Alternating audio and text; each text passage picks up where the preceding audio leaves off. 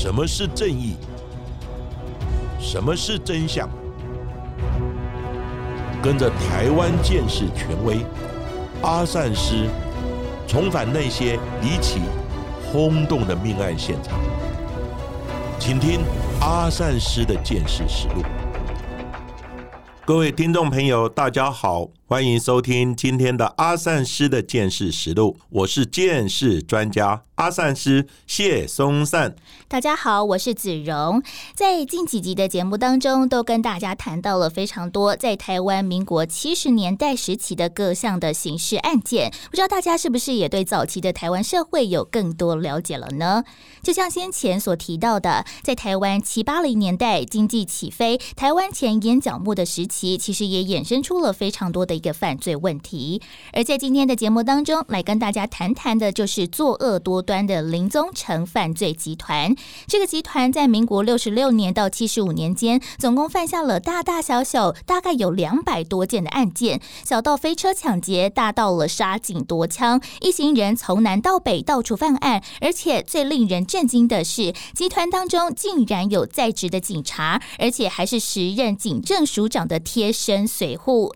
不过，因为林宗成犯罪集团的成员是非典型的组合，所以在第一时间，警方也第一时间调查不到犯罪者的一个身份，也迟迟无法将这一群的恶徒绳之以法。不过，最后却因为冥冥之中的巧合，让被抢的被害者开车撞伤了歹徒，也让这个罪行累累的犯罪集团才因此破获。到底林宗成犯罪集团犯下了多少大案，又是如何一再再的躲过警方的追缉的呢？阿善时。是的，在民国七十八十年代，那时候呢，台湾正是经济起飞、台湾前烟角木的时代。但是呢，那时候的治安状况并不怎么好。阿善师在那个时候呢，已经毕业，并且呢，服务在台北市警察局刑警大队。我的印象呢，是当时呢，常常发生一些像枪击案件呐、杀人案件呐，甚至于呢，还有杀警夺枪、抢银行、抢运钞车的案件。而且呢，当时又没有那么多的监视器，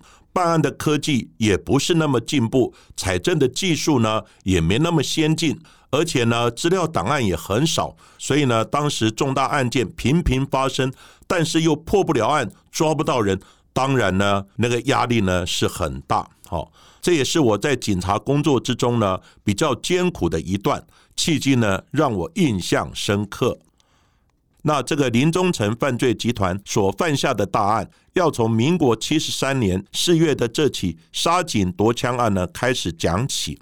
在某个星期五的夜晚，基隆市呢八堵分驻所的两名员警叫廖国栋及薛东成，他们共请一辆机车外出呢执行例行的巡逻勤务。正行经上仁国小附近的时候，有一辆银灰色的轿车呢突然迎面呢向他们冲过来，撞倒了警车。轿车上呢下来了一群歹徒，拿着刀子对两名警察追砍。那二十四岁的员警呢廖国栋被歹徒砍了好几刀，他企图越过围墙脱逃，最后呢还是被追到砍杀，把他拖到一旁花园，持刀子扁钻呢将他砍杀身亡。二十岁的员警呢薛东成也被砍伤，最后呢廖国栋身上的警用左轮手枪事发子弹。以及无线电对讲机等，通通被歹徒抢走。在戒严时期发生如此重大的杀警夺枪案，震惊了整个社会。警方也立刻透过八号分机通知各单位呢，展开查缉追捕。那八号分机呢，之前我们也有跟大家说明过，它是呢早期警方用有线和无线的电波呢，一次连接全台二十六个警察机关的长途电话台的分机。虽然在一九九零年代之后就被更先进的通讯设备所取代，不过呢，八号分机这个名词就成了警方犯罪通报系统里面的专有名词。不过，杀警歹徒还没有找到，又在台北市天母的海地大使馆前的岗哨亭又传出有警察遇害。四月十七号的晚间，海地大使馆的驻卫警李俊贤正在值班，看到有一辆车靠近，下来和他问路。不过，接续又有两人下车，突然架着李俊贤。不过，原本问路的那个人却开始抢起了他的枪。在李俊贤极力反抗之下，歹徒对他开了一枪，颈部中。弹。幸好在急救之后脱离险境，不过枪也被抢走了。其实，在这之前，在多米尼加的大使馆也曾经传出有歹徒抢枪，不过却没有成功。警方怀疑这一系列的杀警夺枪案件都是同一个犯罪集团所为，正在调查其中的关联性的同时，却在各地发生一起又一起的银行及运钞车抢案。从民国七十三年十一月开始发生的台北县板桥农会运钞车抢案，歹徒迅速的用两车包夹运钞车，开了四枪之后得手七十一万元。而后的民国七十四年的十月，台北市土地银行长安分行的运钞车又遭劫，而护钞的远警林明侯被歹徒从太阳穴行刑式的开枪，当场死亡。而左轮手枪还有子弹也全都被拿走，两百三十四万元的现金也被抢走，而运钞车的驾驶也被打成重伤。短短的一年之内，多名的远警遇害，两人死亡，三把警枪被抢，又发生了五起的运钞车抢案。尽管警方强烈怀疑是同一个犯罪集团所为，但是在那个年代，监视器不发达，而目击者的说辞又众说纷纭的状况之下，警方根本没有办案的头绪，社会大众也人心惶惶。歹徒呢，似乎非常了解银行及运钞车作业流程与时机。用最短的时间及最少的力气得手呢大笔的现金，其中甚至有一次在高雄直接派人控制路口红绿灯的号志，等三信商银的运钞车快到路口的时候，立刻呢切换成红灯。当运钞车一停下，就有埋伏好的人冲上去，共开了四枪抢劫运钞车，共得手一百二十五万元后，又迅速逃逸。行云流水般的作业方式，如同电影一般呢，真的不可思议。警方也发现，只要发生了杀警夺枪案之后，随即呢就会有运钞车被劫的案件。尽管当时抢劫呢也是军法审判，他是唯一的死罪，不过呢却阻挡不了歹徒的恶行。紧接着，在大观云集的民生东路社区，负责岗哨轮班驻守的松北分局员警肖义胜，在岗亭内看报纸的时候，被人呢当场从左后方近距离开枪击毙，并且呢再次抢走他身上的警枪。重大的治安事件接连的发生，也打击了警方的士气。那个时候，正当民国七十三年十一月起，警方呢所启动的一清专案。全面扫荡黑帮分子的同时，警方呢，同时也在过滤杀警案、运钞车抢案的可疑人士。不过呢，却毫无进展，因为呢，后续发现这个犯罪集团的成员背景干干净净，没有前科，也没有混帮派，甚至当中呢，还有不少是高学历的分子。难怪警方呢，无论怎么从黑道过滤，两年多来都查不出犯罪集团的线索。不过呢，却因为一起飞车抢案，被害者呢开车惊天的一撞，也撞出了这个犯罪集团的下落。在台北市建国北路二段的巷子之内，一名茶叶行的老板赖顺昌带着女会计到银行领钱。会计到银行拿钱的时候，老板就先开车在一旁等待。不过走出来不久之后，会计的包包就在转角处被机车骑士抢走。茶叶行老板下意识要追逐抢匪，立刻开着他的宾士车加速追上，一连追了好几公里之后，最终和抢匪在河江街正面交锋。坐在机车后座的抢匪林顺健，他拿枪朝着尾随的汽车驾驶座开枪。不过神奇的是，根据茶叶行老板赖顺昌的描述，竟然有一股无形的力量把他的头给推开，连续了两枪都让他幸运的避开子弹。而抢匪林顺健在开第三枪的时候，刚好车子不知道压到什么东西弹跳起来，所以这个子弹就打到了引擎盖上。一连的三声枪响，茶叶行的老板因为神秘的力量而幸运的躲过了死神的召唤。不过被子弹击碎的玻璃也把老板的脸都刺伤，一两百个碎片袭来，让老板的视线也渐渐变得模糊。而他也在慌乱之中误把油门当作刹车踩，轿车的时速就瞬间飙破了一百多，就那么刚好的从嫌犯的摩托车后面撞了上去，将歹徒林顺健、洪敏雄撞到对向的快车道上，两名的歹徒也双双倒地。老板赖顺昌马上从车上下来，忍着伤口的疼痛，到附近的派出所报案。警方迅速到达现场之后，发现呢右脚受伤的洪敏雄正准备拦计程车绕跑，所以警方就先把他拦住逮捕。而另外一名抢匪林顺健则是呢伤重倒地不起。警方也赫然在地上发现了，哎，有一把左轮手枪，看枪支的形状呢，很像是警枪。后来经过证实，这把枪呢，就是当时台北市土地银行长安分行运钞车借户员警李明侯的配枪啊。警方呢，随即把两位受伤的歹徒送医，不过呢，林顺健最后则是抢救不治，在深夜十一点的时候，医院呢就宣告死亡。警方认定这两人跟先前的杀警夺枪案以及运钞车的抢案一定脱离不了干系。所以呢，希望从受伤的洪敏雄口中能够呢问出个下落。那被移到林口长庚医院医治的嫌犯呢，洪敏雄一刚开始对于警方的讯问，他完全不愿意松口。不过呢，当时承办的检察官呢，透过温情的攻势，渐渐的突破歹徒的心防。或许是知道呢，他已经插翅难飞，又或呢受不了警方的连夜侦讯。洪敏雄呢，马上就吐出一连串的共犯名字，除了一起飞车抢劫的林顺健之外，他说还有林本健、林忠成以及呢廖世伦。这群歹徒呢所犯下的大大小小的案件呢，就高达一百三十二件，而其中呢还有十七起重大的刑案，小到窃案、飞车抢劫，大到杀警夺枪，还有呢行抢运钞车。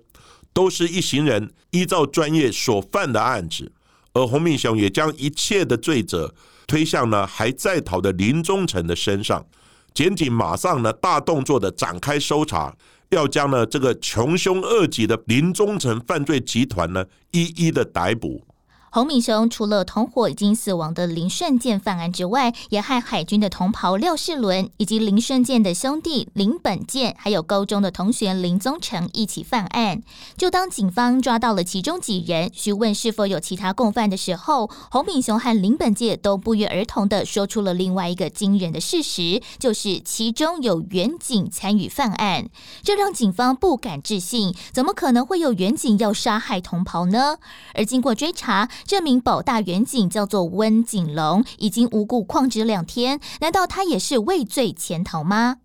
对此，当时的台北市警局局长严世袭也主动曝光了温景龙涉案的消息，并且请辞下台以示负责。不过，隔天的媒体却揭露了温景龙的另外一个身份，他居然是时任警政署长罗章的贴身随护。消息一曝光，震惊了各界。原来犯罪集团所用的第一把枪，居然就是警政署长的随护所提供的。而且温景龙还被指称说是开枪打死同僚林明侯的凶手。不过当时的警政署居然不承认他就是署长的贴身随护，在这当中是否也另有玄机呢？此时的温景龙知道呢，他已是死路一条，所以呢，他带着女友。逃到呢双溪的山区，并且呢带走呢两把警枪。警方呢接获线报之后，同时呢进行大规模的搜山，知道逃不掉的两人在公寮里面吞食安眠药，企图轻生。不过呢却大难不死，睡了两天后的温景龙突然醒来，但是呢他发现女友不见了，所以他就先下山。透过朋友和台北市警察局的局长严世喜联络，要投案。原本呢，先约在呢建国南路一处匝道呢要投案。不过呢，温景龙到最后却没有现身。随后呢，警方又在接到讯息，他改约到呢辛亥隧道附近来碰面。这个时候，一见到局长的温景龙马上落泪，对严世喜局长呢敬礼及道歉。他说着：“对不起，局长，我错了。”尽管自己的下属犯错，不过呢，严世喜局长看着逃亡狼狈不堪的温景龙，他先呢让他换个衣服，吃碗面之后，才将他呢交给专案小组来侦讯。不过温景龙却否认犯案，他说呢，他与林顺健、林忠诚都是呢基隆中学的同学，从小呢他们一起长大，所以呢才将警枪呢借给林忠诚把玩。没想到呢，他会哪去犯案，甚至呢枪杀警察。直到后来，林忠诚威胁他说：“你已经是共犯。”他才逼不得已呢，一起上了贼船。前后呢，也共拿了八十万的分红。因为他交到坏朋友，也让呢应该是打击犯罪的温景龙成了犯罪集团的成员。被逮的温景龙依然关心女友的下落，所以时任的市刑大除暴组长侯友谊就带着虚弱的温景龙上山来找女友。不过当天下雨，而且山上的泥泞不堪，加上了温景龙逃亡多天没有进食，之后甚至是由办案人员背着他上山的。不过最后却发现女友已经倒卧在山间，气绝身亡。根据法医的研判，是因为他多天没有进食，营养不良，最后导致心脏衰竭死亡。看见了女友的死，也让温景龙崩溃，瞬间坦诚犯案。他承认一刚开始有出借警枪，并且承认土地银行的抢案，还有杀死护超远景的林明侯的人就是他。案件渐渐的水落石出，不过整个犯罪集团的首脑林宗成却还没有落网。早在同伙被逮的第二天，林宗成就和廖世伦就逃去泰国躲藏了。而刑事局的国际科也发了国际电报到泰国，希望泰国警方来协助办案。不过，台湾与泰国并没有邦交，泰国的警方会愿意帮忙吗？而也经过了一番折腾之后，国际科侦查组长丁成成，他也找上了曼谷当地的警察局长，在了解了林宗成的背景之后，就答应协助来逮人。先以危险人物为由，注销了两人的护照，签证的效力也就消失，并且以非法拘留的名义采取逮捕行动。泰国的警方很快的就掌握到了线报，并且找到了他们下榻的饭店，并在短短的二十四小时之内就把林宗成、廖世伦给逮捕归案，并且立刻交由刑事局的国际科押解回台。身为犯罪集团首脑的林宗成，他长相斯文，面对所有的问题呢，他也对答如流。尽管呢，警方呢提出许多不利于他的证据。但他呢，依然是说说笑笑，轻松面对。根据了解，林忠诚呢曾就读中原大学，不过呢，在大三的时候就休学。他心思呢非常的细腻，善于出谋划策。高雄运钞车的抢案，控制红绿灯号志的想法，就是由林忠诚他所提出来的。另外呢，洪明雄及林顺健则是集团中的杀手。因为呢，两人都出自于海军陆战队，有着大胆的个性和矫健的身手，所以呢，几乎所有的案件都是由两人先行出手。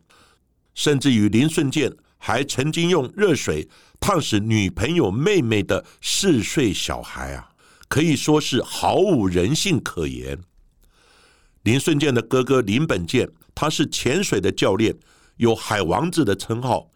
原本担任枪手角色的他，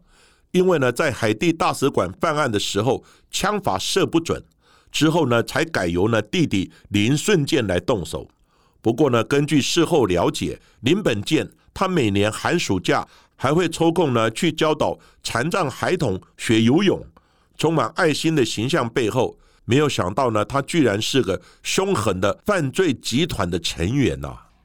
林宗成犯罪集团的分工细致，作风大胆，甚至为了要训练胆量和集团成员的向心力，还曾经杀狗当做练习。而每一次作案完之后，全身的衣物都一律丢弃，不留下任何的证据，并且在事后都会开会来检讨犯案的缺失。像是在板桥农会行抢时，就因为熄火的机车突然发不动，差点失风被逮，所以之后他们每一次犯案，机车都一律不熄火，以利顺利逃跑。而另外抢来的赃款在分赃完之后，大家也不会在第一时间使用，因为怕被查获，所以都是等了好一阵子之后才花掉的。至于为什么会锁定行抢运钞车呢？根据了解，林宗成在先前也曾经担任过了运钞车的司机，所以对于运钞的细节还有流程都非常的清楚，所以才能够如此行云流水的行抢运钞车而不会被逮。而林宗成的犯罪集团也打破了警方办案的规则。一般来说，警方都会先朝向有前科或者是帮派关系的人来进行追查。不过，林宗成犯罪集团因为一行人长相斯文，戴着眼镜，看起来非常老实，而且没有前科，又有正直的工作，警方根本就不会锁定他们。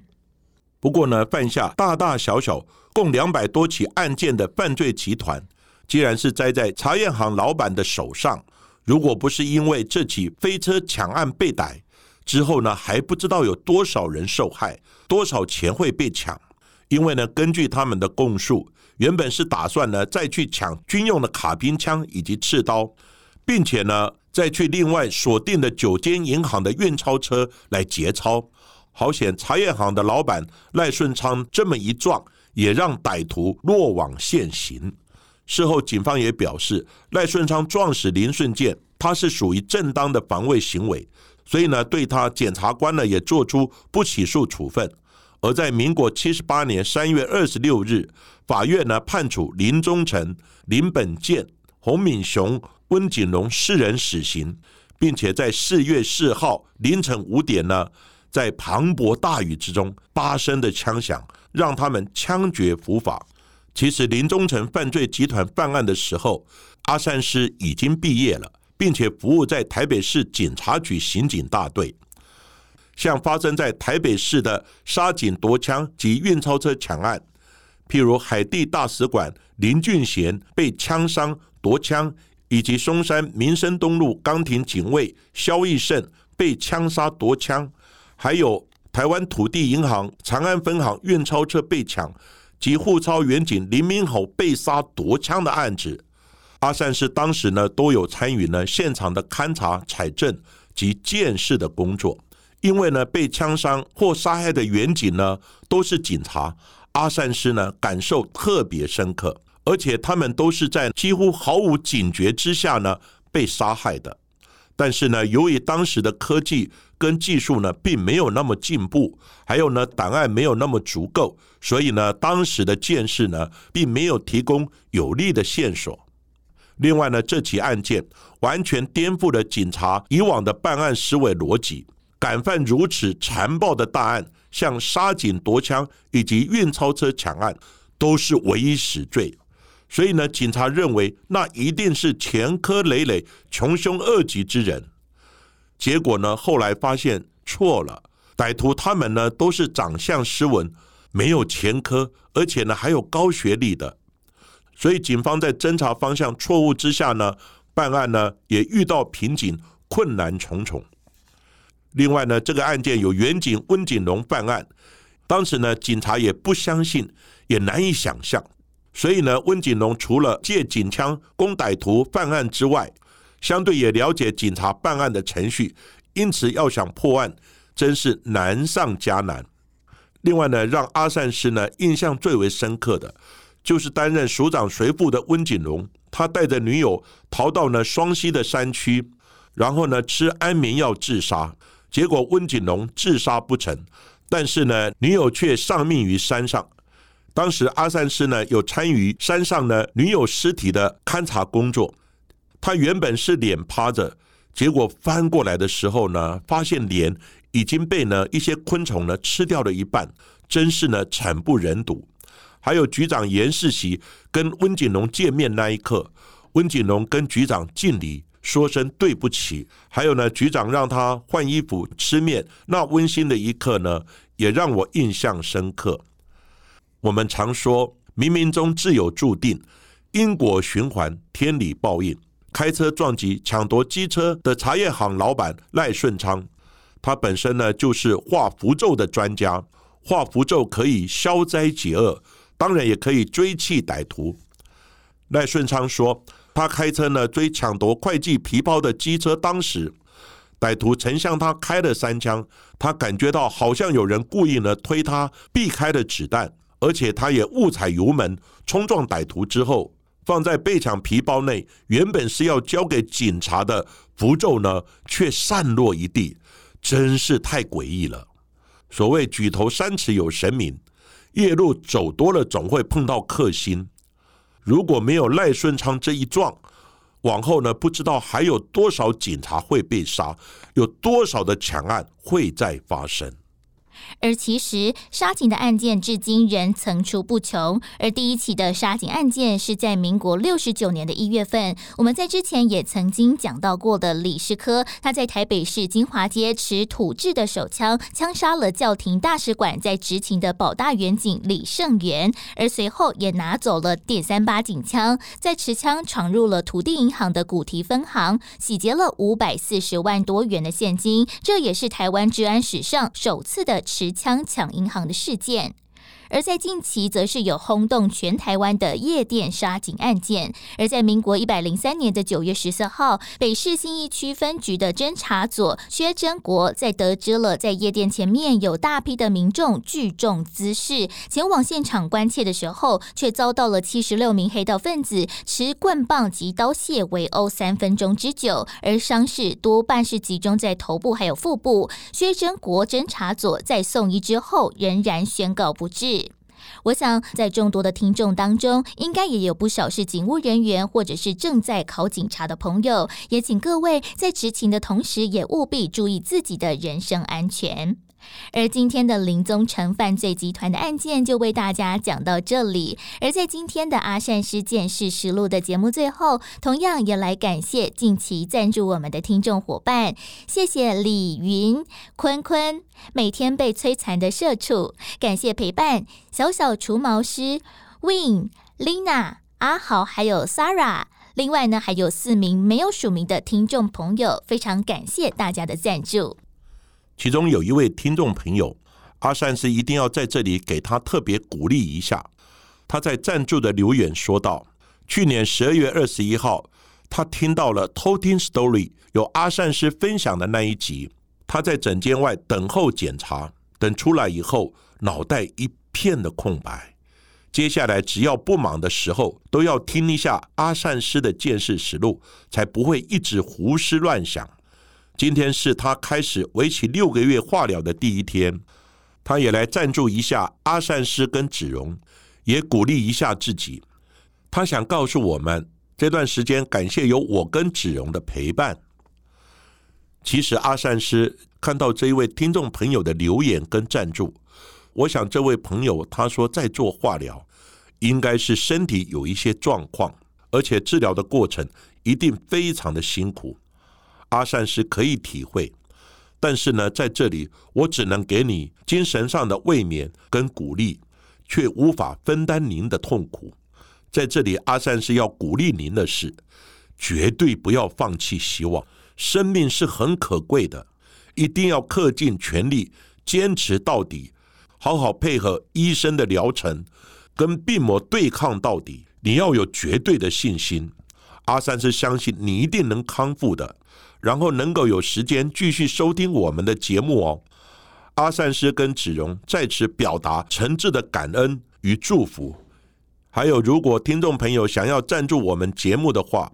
欢迎点选每一集下方的资讯栏位，或者是节目介绍的区块，我们都有附上赞助的连结哦。也可以在搜寻引擎上面打上“阿善师见识实录”赞助。就可以搜寻到相关的页面哦。希望大家能够继续支持我们，让我们团队能继续运作下去，产制更多更优质的节目来分享给大家哦。而今天的节目就为大家进行到这里，谢谢各位收听阿善师见事实录。如果喜欢我们节目的话，欢迎在 s o n Spotify、Apple Podcast、KKBox 上面来订阅节目，并且踊跃留言给我们，给我们五颗星的评价喽。那下一集也请大家继续听下去。